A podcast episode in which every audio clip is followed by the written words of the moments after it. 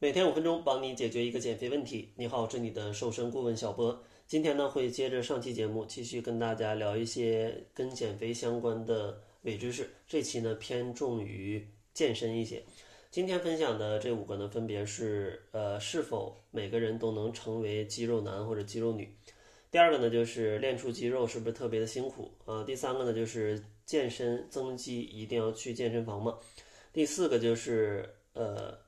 举铁就是健身或者增肌的全部。第十个呢，就是一些健身的补剂，它是不是这个增肌的神药？其实这期内容呢是呃参考跟整理了呃闪电增肌里面的一些内容啊，因为它对于一些健身的初学者来说，对于健身的内容还是写的比较通俗易懂的。未来呢有机会也给大家分享一下关于《闪电增肌》这本书的一个读书笔记。那接下来呢，咱们就进入正题。先来第一个就是是否每个人都可以成为肌肉男或者肌肉女？其实呢，这个增肌是每个人都可以做的啊，除了你是未成年，或者说你你的年龄其实就没有什么限制。即使你是六十岁以上的老年人，你的肌肉的适应能力还是很强的。通过合理的力量训练，再配合饮食，都可以做到明显的增肌。当然呢，青春期到四十岁之之前啊，四十岁之前的增肌潜力是最大的。然后第二个呢，想分享的就是想要练一练肌肉，是不是特别辛苦？因为大家可能经常看到啊，这个健身房举那铁那么大一坨，然后还满身大汗，还要坚持，觉得非常辛苦。但其实呢，并不一定啊，因为健身呢，它其实作为一种运动，它肯定是有一些门槛的，但相比于你要去学习街舞或者学习什么球类运动，那可能增肌会更加的容易，不需要每天你花几个小时去训练，可能对于新手头半年的时间，一周只需要训练三次，每次呢可能一个小时左右啊，就能让你有明显的肌肉的一个增长。当然了，这个明显的肌肉增长是比啊之前不是说练到什么健美明星什么的，那个就比较难了啊。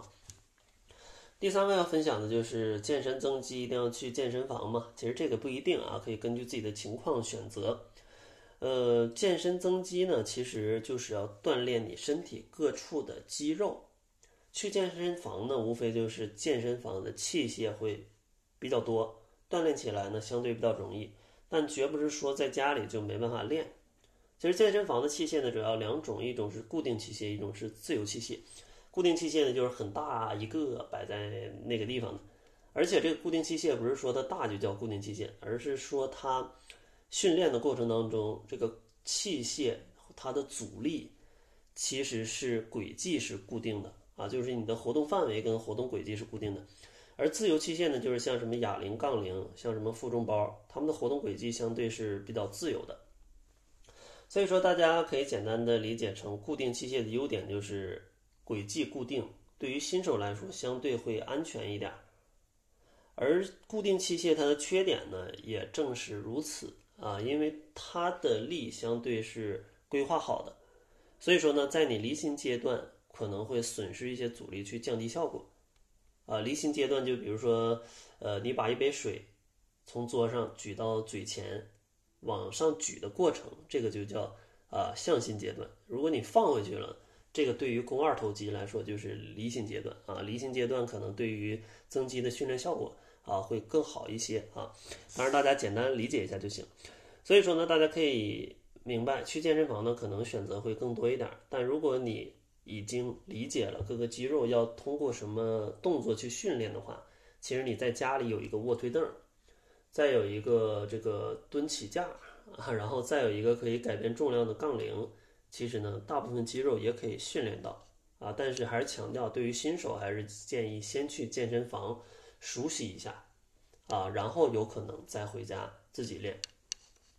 呃，今天分享的第四个呢，就是很多朋友觉得训练动作就是增肌的全部。呃，因为很多人对于健身的理解就是举铁呗，天天就去撸铁就可以了。呃，但其实并没有那么简单啊。如果说健身增肌，它是一棵大树，那可能训练动作它就是几棵树枝，因为这里呢还包括了非常严格的像饮食啊、休息啊、训练方法、训练计划，还有可能涉及到一些补剂。当然这里咱们就不详细展开了。所以说大家千万别觉得这个增肌就是只有动作这么简单，其实饮食还有一些其他的也非常的重要，就跟减肥是一样，不是说光运动就行的。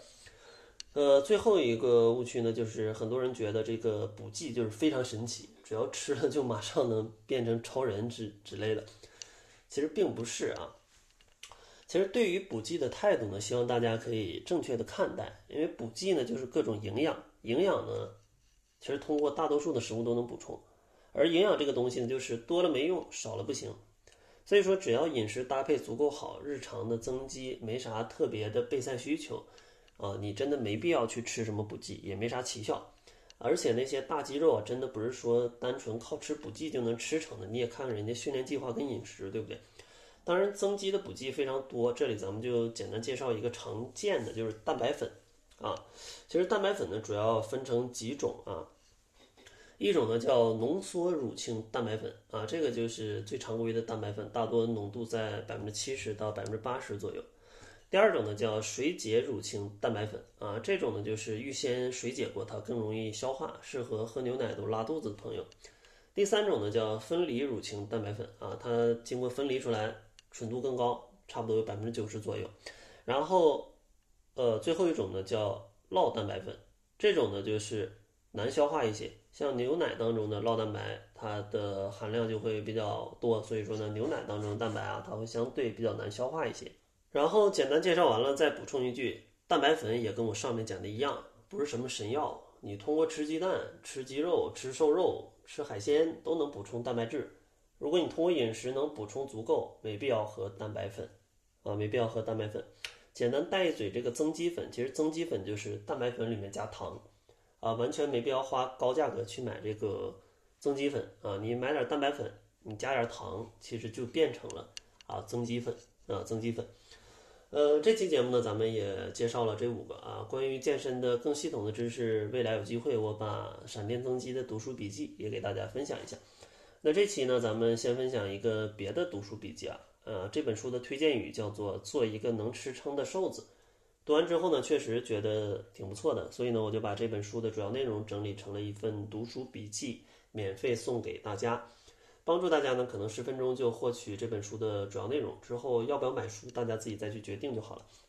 想要领取的话，可以关注公众号，搜索“窈窕会”，然后呢回复“笔记”两个字就可以领取了。